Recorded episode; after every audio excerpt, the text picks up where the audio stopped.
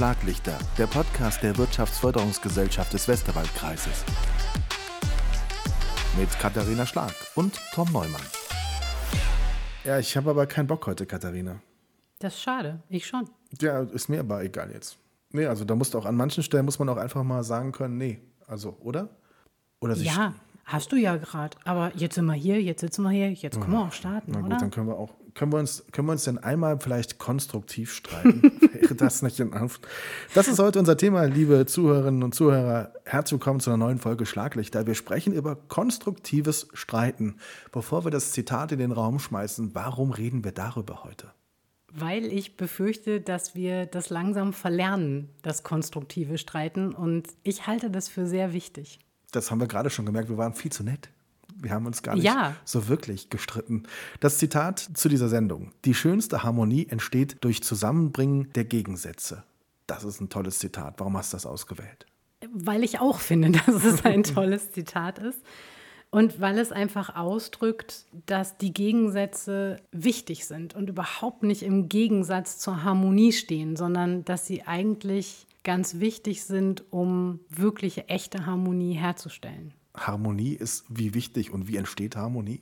Man meint immer, Harmonie würde im Wir sind einer Meinung und äh, wir sehen alles gleich entstehen. Aber ich glaube, Harmonie entsteht dann, wenn zwei gegensätzliche Positionen sich ergänzen und dann tatsächlich ein für beide gutes, bereicherndes Miteinander finden. Dann würde ich von Harmonie sprechen. Es gibt noch eine zweite Möglichkeit. Ich bin ein Fan der Serie Stromberg und als Ernie mal Raumduft mitgebracht hatte, der hieß Harmonie. Den hat er verstreut und er bekam Feedback von seinen Mitarbeiterinnen oder Kollegen, die gesagt haben, oh, wie stinkt denn das? Und seine Reaktion war, das ist Harmonie, du Arschloch. Ich fand, das passt irgendwie, das passt sehr schön, glaube ich, auch, finde ich, zum heutigen Kontext. Lass uns mal ähm, vielleicht am Beispiel nicht nur der Arbeit, sondern von der Familie auf das Thema äh, Harmonie blicken. Denn ich glaube, da wird es am deutlichsten. Man ist ja nicht immer einer Meinung und trotzdem hat man sich ein bisschen lieb. Ja, schon. Also ich kann den Ball ja quasi direkt zurückspielen. Du hast selber Kinder und da ist die Pubertät jetzt schon ein bisschen her, das kann man vielleicht verraten, aber die Zeit war anstrengend, oder? Also, Ja, sie ist, ich frage mich, wann es weniger wird mit der Pubertät. Nein, aber du hast recht, ja klar, Aber- natürlich. lieb hast du sie trotzdem. Auch wenn man sich reibt und auch wenn man sich zankt und nicht einer Meinung ist und vielleicht auch von der Urlaubsgestaltung ganz andere Vorstellungen hat, man mag sich trotzdem und man ist trotzdem für die Kinder da, wenn es drauf ankommt und andersrum ja meistens auch, aber Absolut. Jetzt springen wir mal zurück in die Büros oder in die Produktionsstätten, in die Firmen, in die Unternehmen hinein. Was bedeutet zu viel Harmonie? Wo steckt die Gefahr vielleicht auch darin, wenn es zu harmonisch zugeht? Meine Befürchtung wäre, dass es die Entwicklung verhindert. Auch dazu habe ich ein Zitat tatsächlich gelesen und äh, musste sehr laut lachen. Wo alle das Gleiche denken, denkt keiner viel. Sehr schön. Ja? Fand ich in dem Zusammenhang sehr spannend und ich glaube tatsächlich, dass es stimmt. Wenn ich eine Idee reingebe in ein Team, in eine Diskussionsrunde, in ein Meeting, was auch immer, und alle nicken und sagen, ja, tolle Idee, so machen wir es, was soll sich denn da entwickeln? Es ist ja nicht vorwärts gewandt, es ist einfach nur ein Abnicken und ein, ja, dann machen wir es halt so. Es ist ziemlich sicher noch nicht die beste Lösung, wenn sie nur aus einem Kopf kommt. Das ist in den seltensten Fällen so. Kann mal passieren, aber in der Regel würde ich sagen, wird eine Lösung erst dadurch gut, dass sie von mehreren Leuten gedacht und getragen wird, weil ich ganz viele unterschiedliche Blickwinkel dabei berücksichtigen kann. Das habe ich nicht, wenn es nur von einem kommt. Kannst du dich gut konstruktiv streiten? Nein. Was fehlt dir? Ich kann gar nicht genau sagen, äh, was mir fehlt. Ich lerne das auch. Ich lerne auch die Bedeutung, aber ich bin zum Beispiel jemand, der relativ schnell reingeht, wenn es Unstimmigkeiten im Team geht. Ich versuche immer sehr schnell Harmonie herzustellen. Also wenn ich sage, ich kann nicht konstruktiv streiten, meine ich eher, ich kann das nicht gut aushalten, wenn gestritten wird. Ich habe immer den Impuls zu vermitteln und sofort reinzugehen. Ich glaube aber, dass es wichtig ist, als Führungskraft so ein eventuelles Chaos und auch eine eventuelle Missstimmung einfach mal auszuhalten und zu gucken, was sich daraus entwickelt. Denn häufig rauft sich das zusammen und es kommt was dabei raus, was besser ist als mein Schlichtungsansatz. Ich habe so ein bisschen das Gefühl, ich gehe langsam auf die 50 zu, das darf man ja sagen, dass man sich früher anders gestritten hat. Irgendwie hat sich diese Streitkultur verändert, die hat sich mit ganz vielen Dingen verändert. Ich finde, man kann heute kaum noch eine Diskussion führen, zum Beispiel öffentlich oder in sozialen Netzwerken, ohne dass es an vielen Stellen in die falsche Richtung geht. Haben wir verlernt, uns auch mal zu streiten? Ja, ich glaube, ich glaube wirklich, dass wir das verlernt haben. Wenn man ähm, das im Moment beobachtet, wie Diskussion funktioniert oder einfach wie sie sich darstellt. Es wird sehr schnell emotional, es wird sehr schnell persönlich, geht sehr schnell auch unter die Gürtellinie leider Gottes. Aber eigentlich für mich geht es beim Streiten und bei der Diskussion immer um das Ringen um die beste Lösung. Ich will das optimale Ergebnis haben. Ich möchte mich mit anderen Meinungen und anderen Ansätzen auseinandersetzen können, um hinterher im besten Fall ein Ergebnis zu erzielen, das auch alle mittragen können und das einfach auf, auf breiten Schultern getragen wird. Nur wenn es mir nicht mehr erlaubt ist oder ich so viel Angst habe davor, dass ich was Falsches sage oder jemandem auf die Füße trete oder eventuell auch einfach nicht gehört werde, dann findet diese Diskussion, dieser Diskurs, dieses konstruktive Streiten einfach nicht statt.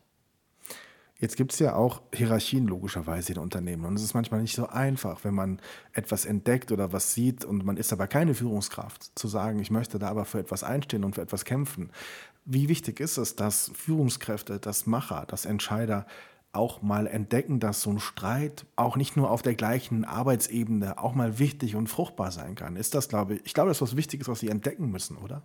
Das glaube ich auch. Und ich glaube, dass das etwas ist, was dem Unternehmen sehr gut tut. Ich weiß, dass das für beide Seiten schwierig ist. Und es ist auch nicht so leicht in einem Unternehmen, diese Kultur zu etablieren. Das braucht auch ein bisschen Zeit, weil das auch ganz viel mit Vertrauen zu tun hat. Gerade wenn es über Hierarchieebenen hinweggeht. Und wenn ich von einem Mitarbeiter erwarte, dass er einem Vorgesetzten auch mal Paroli bietet und auch mal sagt, ey Chef, das sehe ich ganz anders, dann erfordert das, dass er Vertrauen darin hat, dass das keine Negativkonsequenzen für ihn hat, wenn er das tut. Und das braucht einfach, bis ich so eine Stimmung und so eine Kultur im Unternehmen wirklich so weit gefestigt habe, dass das Vertrauen da ist und dass dann auch, ich will nicht sagen Widerworte kommen, aber dass man sich dann einfach auch traut, seine Meinung zu sagen und sie in die Diskussion einzubringen. Wir hatten eben das Thema von der Pubertät und meinem Sohn. Der hat in dieser Phase gerne mal Schimpfwörter gesagt, die ich nicht so gerne gehört habe. Und dann haben wir gesagt, weißt du was, du bist die ganze Woche lieb, aber freitags darfst du alle Schimpfwörter benutzen, die dir in den Sinn kommen. Das hat sehr gut funktioniert. Wäre sowas auch was für ein Unternehmen? Freitags von 12 bis 3 Streittag, wenn ihr irgendwie euch mit irgendjemand anlegen wollt. Spannende auf, Idee. Spannende Idee. Auf inhaltlicher Ebene, lasst uns doch einfach treffen. Nein, aber man kann es ja auch nicht irgendwie herauskitzeln, oder? oder? Oder kann man das? Das ist jetzt meine Frage. Kann ich wirklich ähm, ein Element etablieren, wo man sagen kann, hier, da kommen wir zusammen, da kann jeder mal alles auf den Tisch werfen? Ja, ich glaube, man kann das in gewissen Grenzen schon. Wie eben schon gesagt, es braucht einfach ein bisschen Zeit und ich glaube, was es auch braucht, sind Spielregeln. Also ich glaube, beim Streiten ist es zum Beispiel wichtig, dass man sich bemüht, ganz vorneweg auf der Sachebene zu bleiben und nicht persönlich anzugreifen. Es macht zum Beispiel für das Gegenüber einen großen Unterschied, ob ich kritisiere, was er oder sie getan hat oder ob ich ihn oder sie als Person kritisiere. Das macht einfach in der, mhm. in der Wahrnehmung, im Gefühl, was das mit mir macht, einen Unterschied. Und wenn man sich da solche Spielregeln gibt, dann kann das, glaube ich, ganz gut funktionieren. Und das ist in dem Punkt, glaube ich, auch die Rolle, die eine Führungskraft dort einnehmen kann, ist eher auf das Einhalten der Spielregeln so ein bisschen äh, zu achten, als reinzugehen und schlichten zu wollen und moderieren zu wollen, sondern wirklich nur dann einzugreifen, wenn es persönlich wird, wenn es emotional wird, wenn es von der Sache weggeht, mhm. dann einzugreifen. Und ansonsten das Ganze anzumoderieren, ist tatsächlich ein bisschen, äh, ein bisschen schwierig, weil einfach im ersten Moment eine Hemmschwelle da sein wird, Widerwort zu geben. Äh, einem Chef und einem Kollegen gleichermaßen, wenn das im Unternehmen noch nicht gelernt wurde. Dann wird das brauchen, bis sich alle Beteiligten trauen, da wirklich offen und ehrlich reinzugehen. Bevor wir zwei uns gleich richtig streiten, hören wir ganz kurz rein in die WFG-Likes. Die Plattform der deutschen digitalen Beiräte ist eine Reputationsplattform für die gelisteten, zertifizierten Beiräte. Sie ist keine kommerzielle Vermittlungsplattform, sondern sie soll das Thema digitale Beiräte als Konzept in Deutschland voranbringen und Personen, die für die Aufgabe qualifiziert sind, im Netz sichtbar machen. Weitere Infos unter deutsche-digitale-beiräte.de. Katharina, warum haben wir eigentlich Angst davor, uns zu streiten? Also jetzt wir zwei auf auf jeden Fall. Vielleicht gibt es andere, die das nicht haben, aber grundsätzlich hat der Mensch ja Angst davor, sich zu streiten. Warum ist das so? Das liegt nach meiner Einschätzung ein bisschen daran, dass wir das Streiten heute sehr negativ belegt haben. Das heißt, mit Streiten geht auch immer so ein bisschen einher die Angst, verletzt zu werden oder vielleicht auch selber jemanden zu verletzen, weil man Streiten häufig mit sehr emotional aufgeladener Diskussion gleichsetzt.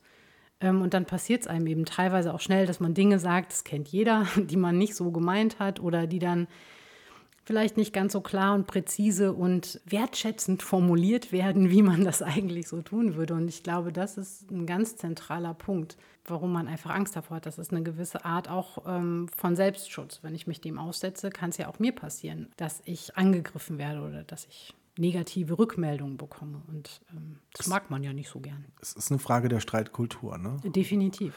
Respekt ist wichtig und Augenhöhe. Absolut gesagt. Also das sind, glaube ich, die Dinge, die jeder mitbringen muss, wenn man in einem Streit wirklich konstruktiv vorankommen will. Weil das ist es ja eigentlich auch. Ein Streit ist ja nicht nur immer da, um einfach mal Luft abzulassen, sondern oder um die Fronten zu verhärten, sondern um vielleicht auch zu einem Ergebnis zu kommen. Vielleicht sollte man das auch noch mal immer wieder in den Fokus rücken. Ich kann mich streiten, um am Ende zu einem Ergebnis zu kommen. Das ist ja nun mal auch eine wichtige Botschaft. Ja, gehe ich mit, würde aber die Einschränkung machen, ein Ergebnis muss nicht immer Konsens sein. Also es muss nicht immer eine Meinung das Ergebnis sein. Es darf auch mal ergebnisoffen sein, zum Beispiel. Also ich kann mich auch hervorragend streiten und es bleiben hinterher trotzdem beide bei ihrer Meinung, weil aus ihrer Sicht der andere einfach nicht die überzeugenden Argumente hatte. Und auch das ist ein Ergebnis. Ich bin um eine Sichtweise reicher geworden in der Diskussion, aber ich bin trotzdem noch nicht gleicher Meinung wie der andere. Und auch das kann ein sehr wichtiges und wertvolles Streitergebnis sein. Hast du in deiner Rolle als Geschäftsführerin der WFG schon Streits miterlebt, von denen du das Gefühl hattest, am liebsten würde ich jetzt hier helfen oder eingreifen oder musstest du vielleicht das sogar auch schon tun? Es gibt vielfach einfach Diskussionen, wo ich mich ganz schlecht zurückhalten kann. Also wenn ich mir überlege, wann streite ich denn oder wann diskutiere ich denn? Das mache ich dann, wenn mir was wichtig ist. Und wenn ich das Gefühl habe, ich muss mich dafür einsetzen, dann gehe ich in Diskussion und auch in Konfrontation, wenn es notwendig wird. Und ja, natürlich, das äh, habe ich immer wieder in meinem Tagesgeschäft. Und ich glaube, dass das wichtig ist. Mir hat mal in der Projektarbeit eine Kommilitonin im Studium gesagt, du bist immer so angriffslustig. Naja, aber ich bin nicht unbedingt angriffslustig, aber ich bin davon überzeugt, dass das richtig ist. Und dann muss ich das doch argumentieren. Dann muss ich doch dafür eintreten und muss dafür mich stark machen, dass das passiert. Das ist ja nicht unbedingt angriffslustig, sondern ich werbe und kämpfe dafür, weil es für mich wichtig ist und eine Bedeutung hat. Spannend. Und genau das ist aber auch das Problem, wenn man gerne streiten möchte oder zumindest so wie du denkst, denkt, dann wird man oft als jemand sehr Streitbares auch dahingestellt. Ne? Also dann genau das, was du gerade gesagt hast. Gibt es Spielregeln für Streiten? Wie würdest du das sehen? Ja, ich glaube, das ist so ein bisschen das, was wir vorhin schon angesprochen haben. Es ist wichtig, dass ich mit Respekt reingehe und auf Augenhöhe reingehe und dass ich nicht versuche, von oben herab jemanden zu überzeugen und zu sagen, Ne, das ist auch wieder das, sobald es persönlich wird. Wenn ich jemandem sage, du hast doch keine Ahnung, dann ist es persönlich und dann ist es angreifend. Ähm, wenn ich offen bin und versuche zu verstehen, was den anderen zu seiner Meinung und seiner Einschätzung bringt, dann habe ich, glaube ich, eine ganz gute Grundlage für Streit und für Diskurs und für Auseinandersetzung. Wer hätte es gewusst? Wir hören kurz rein und ziehen dann ein Fazit. Wer hätt's gewusst? Vom Wald in die Welt. Peter Ferger ist Orthopädietechniker, Meister bei APT-Prothesen in Stock und Püschen und er war als Cheftechniker der deutschen Leichtathletik-Nationalmannschaft bei den Paralympics in Japan. Liebe Katharina, wir haben es versucht. Wir haben es nicht geschafft, zum Beginn der Sendung uns zu streiten. Irgendwie sind wir noch zu lieb gewesen. Ähm, wie fällt dein Fazit aus zu dieser heutigen Sendung unter dem Titel Konstruktives Streiten? Das können wir beide ja auch noch mal ein bisschen üben. Ja. Ähm, Vielleicht ohne Mikrofon erstmal und dann. Genau, wir üben das gleich mal ein bisschen. Genau. Nein, ich glaube, es ist sehr wichtig, dass wir das konstruktive Streiten wieder lernen. Und zwar vor dem Hintergrund, dass es uns darum gehen sollte, die beste Lösung zu finden. Und nicht unbedingt Gleichklang oder Konsens zu erreichen, sondern wirklich alle möglichen Meinungen, die ich zur Verfügung habe, zu hören und sie dann auch mit einbeziehen zu können. Und dafür ist manchmal das Streiten einfach sehr, sehr wichtig und sehr, sehr wertvoll. Und ich glaube, wenn man es schafft, im Unternehmen diese Streitkultur zu etablieren, dann ist das auch etwas, was den Zusammenhalt stärken kann und was vor allen Dingen die Akzeptanz der Lösung stärkt, weil jeder die Chance hat, seine Meinung einzubringen und dann fällt es meistens auch leichter, das Ergebnis mitzutragen. Ganz lieben Dank und wir sind sehr gespannt, ob sich im Westerwald in Zukunft öfters gestritten wird. Wir sind bereit für Videos, für Fotos, für Geschichten. Erzählt sie uns und wir bringen sie mit in die nächsten Podcast-Folgen. Danke fürs Zuhören und danke, liebe Katharina, fürs Mitmachen. Danke, Tom. Schlaglichter, der Podcast der Wirtschaftsförderungsgesellschaft des Westerwaldkreises mit Katharina Schlag und Tom Neumann.